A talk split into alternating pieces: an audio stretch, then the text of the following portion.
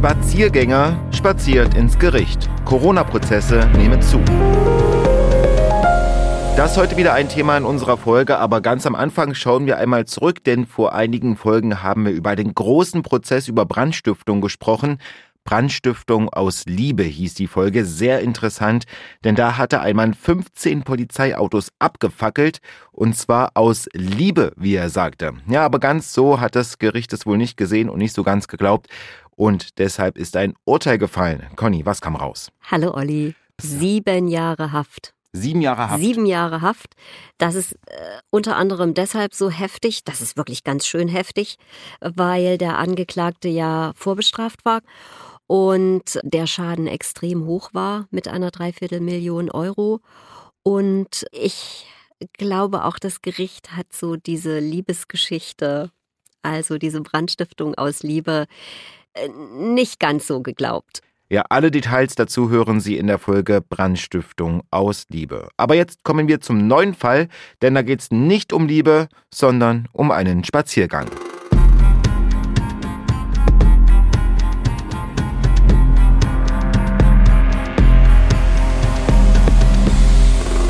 Wir sind auf der Straße, um genau zu sein. Mhm. Wir sind bei einem Spaziergang, einem abendlichen Spaziergang. Zu diesen Spaziergängen ist ja in der Zeit der Corona-Beschränkungen in vielen Städten aufgerufen worden. Und die Corona-Beschränkungen besagten ja damals auch, es dürfen sich nicht so viele Leute auf einem Haufen treffen. Und deswegen war dann auch immer ein großes Polizeiaufgebot da. Also wie gesagt, das ist jetzt ein, ein exemplarischer Fall, wie er in vielen Städten wahrscheinlich äh, vorgekommen ist.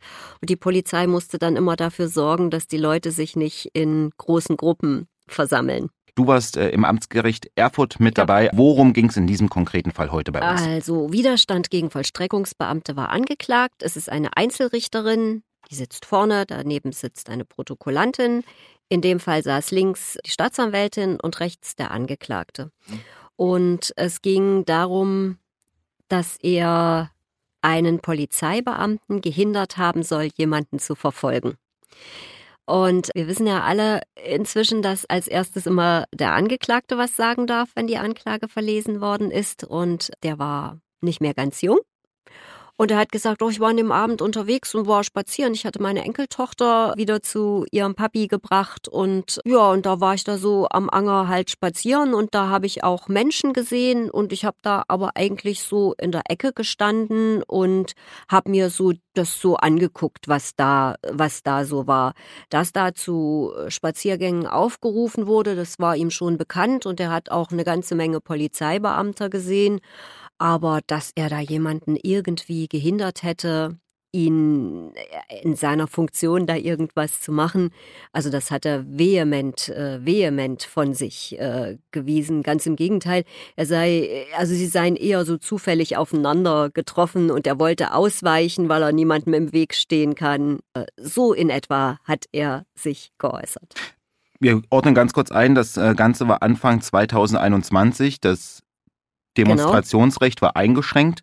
So kann man das sagen, ne? Ja, äh, ja, so kann man das sagen. Also äh, es durften sich halt nicht viele, viele Menschen, viele Menschen, große Gruppen durften sich nicht treffen. Das war ja wirklich die Zeit, wo die Intensivstationen überfüllt waren, muss man schon sagen. Und deswegen waren die Beschränkungen damals besonders oder besonders restriktiv, ja. Und äh, die Polizei musste das halt durchsetzen. Und der Erfurter Anger ist, äh, um das auch nochmal zu sagen, ein zentraler Platz in Erfurt, wo zum Beispiel auch alle Straßenbahnlinien sich kreuzen. Und da ist ganz oft der Ausgangspunkt für ja, Demonstrationen gegen die damals Corona-Regeln, heute gegen andere Regeln oder beziehungsweise auch Demonstrationen gegen die Regierung. Heute wird immer noch demonstriert und das war häufig der Ausgangspunkt und ist es noch. Und jetzt war der Mann also da zufällig, wie er sagt, und hat gesagt, hat alles abgestritten und äh, wollte nur mal gucken. Du sollst nicht abgestritten sagen. Bestritten heißt das, weil abgestritten heißt schon wieder so ein bisschen, das war eigentlich so, aber er, er sagt, es war anders. Deswegen sagen Juristen immer bestreiten. Ich sage das tatsächlich auch. Okay, er hat das alles bestritten. Jetzt kann ich mir vorstellen, sind wahrscheinlich äh, Polizisten als Zeugen geladen? Ja, und zwar zwei, aber es war leider nur einer da. der andere hatte Urlaub. Der ist aus Hessen angereist, weil äh, zu diesen Demos ja sehr oft auch Einsatzzüge aus anderen Bundesländern kommen. Und in dem Fall war es jemand, was ein Einsatzzug aus Hessen. Da wird dann auch gleich immer geklärt. Also der hatte überhaupt gar kein Problem, seinen Namen zu sagen und wie alt er ist. Das muss er auch. Polizeibeamte müssen aber nie ihre Privatadresse sagen, sondern immer die Adresse ihrer Dienststelle, weil dort sind sie ja auch zu laden. Und er hat das also ganz souverän erzählt. Er konnte sich auch noch erinnern an die, an diese ganze Geschichte da und hat gesagt, na, sie waren damals sehr oft unterwegs, auch in verschiedenen Städten in Deutschland sind sie eingesetzt worden zur Absicherung dieser Demonstrationen und äh, konnte sich auch an den Mann noch erinnern und hat dann gesagt, er war, es gab, es gab an einer ganz anderen Stelle gab's, naja, Stress, sage ich jetzt mal. Also da hat äh, jemand wohl mit einer Flasche geworfen. Mhm. Und den wollten sie dann, da wollten sie die Personalien feststellen. Und das ging auch irgendwie über Funk, dass er dazugerufen wurde, weil also die Beamten, die da vor Ort waren, wo das war, die hatten was anderes zu tun und dann sind andere gerufen worden, um da mal Personalien festzustellen. Dann ist einer weggerannt und dem sind sie dann hinterhergerannt. Und äh, er hat gesagt, wir waren deutlich erkennbar, wir hatten eine Uniform an, also völlig klar, dass wir Polizeibeamte sind. Und dann sind die da gelaufen. Und dann ist ihm da jemand richtig in den Weg äh, gegangen. Und er hat gesagt, also ich hätte den umgerannt, wenn ich nicht ausgewichen wäre. Und ich musste auch stoppen, musste sozusagen die Verfolgung abbrechen. Und der Mann, der ihm da in den Weg gegangen war, der hat auch gesagt, er soll doch keine Unschuldigen verfolgen. Und der Polizeibeamte war sich eigentlich ganz sicher, dass das genau der Mann war, der rechts von ihm auf der Anklagebank saß. Und der Angeklagte hatte das ja anders dargestellt mit einem Zusammentreffen und hatte auch nicht erwähnt, dass er da was gesagt hatte. Dann gab es einen relativ großen Dialog zwischen dem Verteidiger, den habe ich nämlich vergessen, da war nämlich ein Verteidiger dabei, und dem Zeugen. Da hat dann auch die Richterin mal eingegriffen. Es ging nämlich darum, der Zeuge hat gesagt, wir hatten Augenkontakt und dann ging es darum, welchen Augenkontakt die beiden jetzt hatten. Also wie man sich angeschaut habe und wie. Äh, das hat eine ganze Weile gedauert. Da hat die Richterin dann auch mal eingegriffen und hat gesagt, naja, also es ist halt jetzt ein Augenkontakt. Ja. Und, und äh, Dialog bedeutet, das war schon dann in der, ich nenne es mal Fragerunde. Ja, ja war ja. schon. Also jetzt nicht so zwischendrin, nein, nein. dass der Verteidiger da mal was eingeworfen hat. Nein, es äh, ist, glaube ich, straff die Reihenfolge eingehalten worden. Zuerst darf immer die Richterin oder der Richter darf fragen, dann ist die Staatsanwaltschaft dran, dann die Verteidigung. Es gibt eine Ausnahme, wenn jemand Berufung einlegt, dann hat immer erst der, der die Berufung eingelegt hat, und das ist sehr, sehr oft Verteidigung und Angeklagter, dann dürfen die zuerst fragen. Hm. Aber sonst geht es immer andersrum. Also man hat sich dann geeinigt auf, es gab, dass es einen Augenkontakt gab. Es war dann auch noch so, dass der Polizeibeamte dann gesagt hat, also er hat dann auch von dem Angeklagten die Personalien feststellen wollen. Und dann ging es noch, er hat zum Angeklagten gesagt, äh, setzen Sie mal Ihre Maske auf, es ist Maskenpflicht hier bei dieser Demo. Und dann hat der Angeklagte gesagt, er hat, Masken, äh, er hat einen Befreiungsattest, äh, Masken muss nicht tragen. Und hat der Polizeibeamte tatsächlich gesagt, es wurde dann ein bisschen unruhig. Und er hat dann einfach den, da ist ja immer ein Bereitschaftsarzt, also ein Notarztwagen ist ja immer da zu solchen Demos, die müssen ja glaube ich, regelmäßig da sein. Ob immer ein Arzt dabei sein muss, weiß ich nicht. War aber einer dabei. Und dem hat er dann das Attest gezeigt und dann hat der Arzt gesagt, ja, das ist alles total in Ordnung. Das ist ein ordentliches Attest, dass der keine Maske tragen muss. Und dann sind halt noch die Personalien festgestellt worden, weil der Polizeibeamte halt gesagt hat, also das war wirklich eine richtige Behinderung meiner Arbeit. Das war jetzt nicht, dass der mir aus Versehen in den Weg gelaufen ist. Also wie das in den Weg laufen kam und so, das wurde auch noch ein bisschen durchdiskutiert. Und ich ja, finde ich jetzt gar nicht mal so uninteressant. Also hat er sich dann wirklich mit der Schulter äh, so reingestellt oder hat er den umgecheckt oder hat er den, ist da hingerannt? Wie, was wurde da erzählt? Also der Polizeibeamte hat gesagt, der ist schnellen Schrittes auf mich zugekommen und hat und ist mir wirklich in Weg und dieser dieser Satz, äh, ich soll, er solle doch keine Unschuldigen verfolgen. Das war ja nun, also zumindest für mich und ich glaube für die anderen auch schon so ein Signal dafür, dass der da ganz bewusst die Situation erkannt hat und da ähm, ja eingeschritten ist. Gab es denn auch eine körperliche Auseinandersetzung? Also manchmal Nein. haben ja ähm, Menschen auch in Anfang Januar Regenschirme mit dabei oder sowas. Nee, dass nee, man, okay, also kann, nichts mit Schuppen. Überhaupt nichts. Es war dunkel, muss man schon mal sagen. Es ist im Winter immer dunkel abends, äh, also sehr früh dunkel. Aber wie gesagt, der Polizeibeamte hat es ganz äh, klar geschildert und hat gesagt, wenn das nicht so für, für ihn so klar gewesen wäre, hätte er ja noch niemals eine Anzeige erstattet. Also das hätte er jetzt nicht gemacht, weil Polizeibeamte ja echt äh, viel gewohnt sind und auch viel einstecken müssen. Und das war für ihn so klar, dass er da halt eine Anzeige gefertigt hat. Eine Versammlung gegen die Corona-Regeln wird von der Polizei beobachtet und ein Mann stellt sich einem Polizisten so sehr in den Weg, dass dieser Anzeige erstattet. Ja, solche Situationen gab es wohl zuhauf in Thüringen und in Deutschland. Aber wie geht's weiter, nachdem der Polizist ausgesagt hat?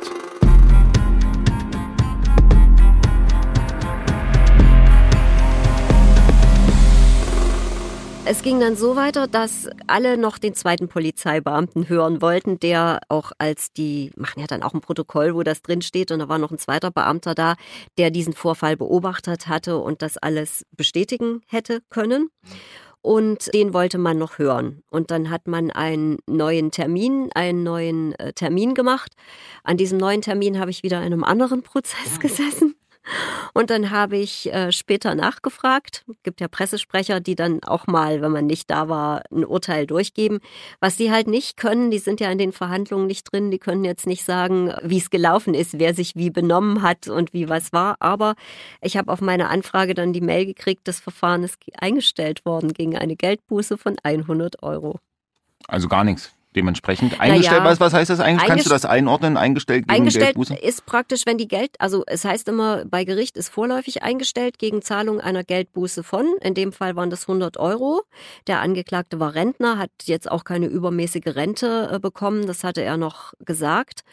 Und es war ein ganz ruhiger Mensch muss ich jetzt auch mal sagen, war ein ganz, ganz ruhiger.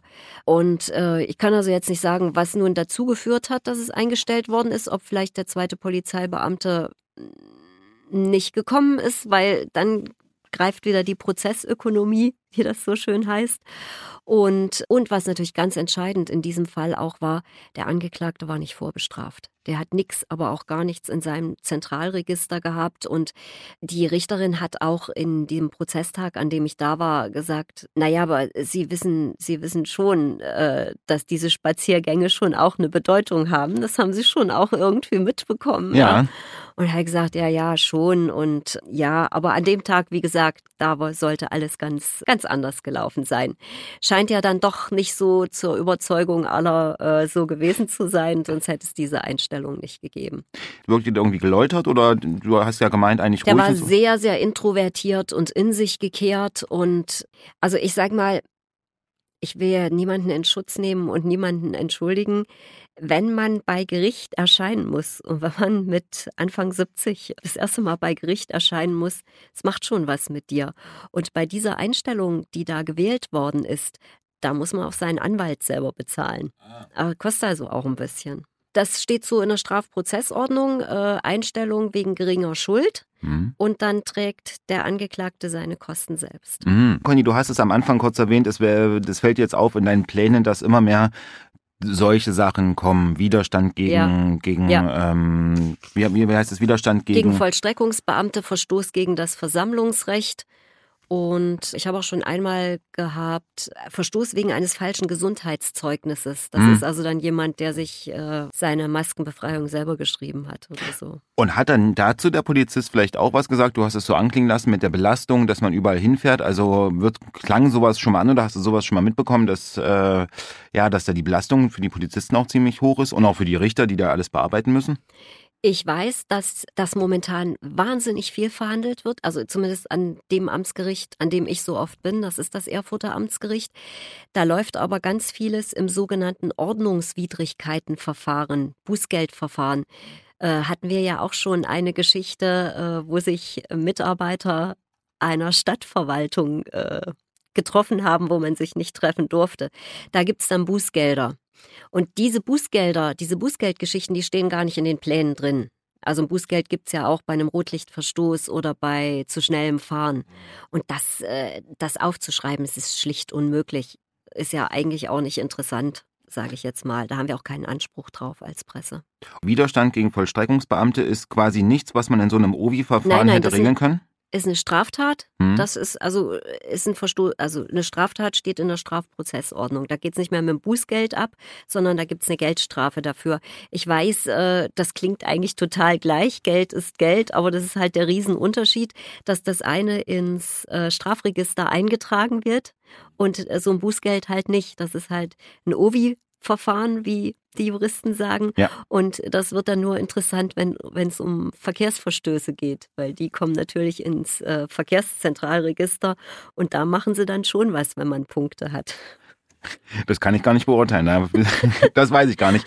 Aber jetzt, das bedeutet auch, dieser Mann ist dann jetzt, wo es eingestellt ist mit, ähm, mit, mit Geldbuße, Geld, Geldbuße, da ist man dann eigentlich vorbestraft? Nein. Oder? Nein. Nein, mhm. nein, eben nicht, wenn du, wenn du keine, da, das ist eben kein Eintrag ins Strafregister. Also da im, im Strafregister, Bundeszentralregister heißt es richtig, dort stehen nur rechtskräftige Verurteilungen drin.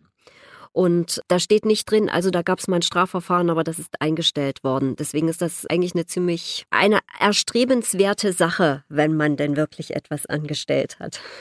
Wir wollten noch einmal über die Polizisten sprechen, denn in diesem Fall war es ja so, dass sich der Polizist noch erinnern konnte. Aber Conny, du hast schon ganz andere Sachen erlebt.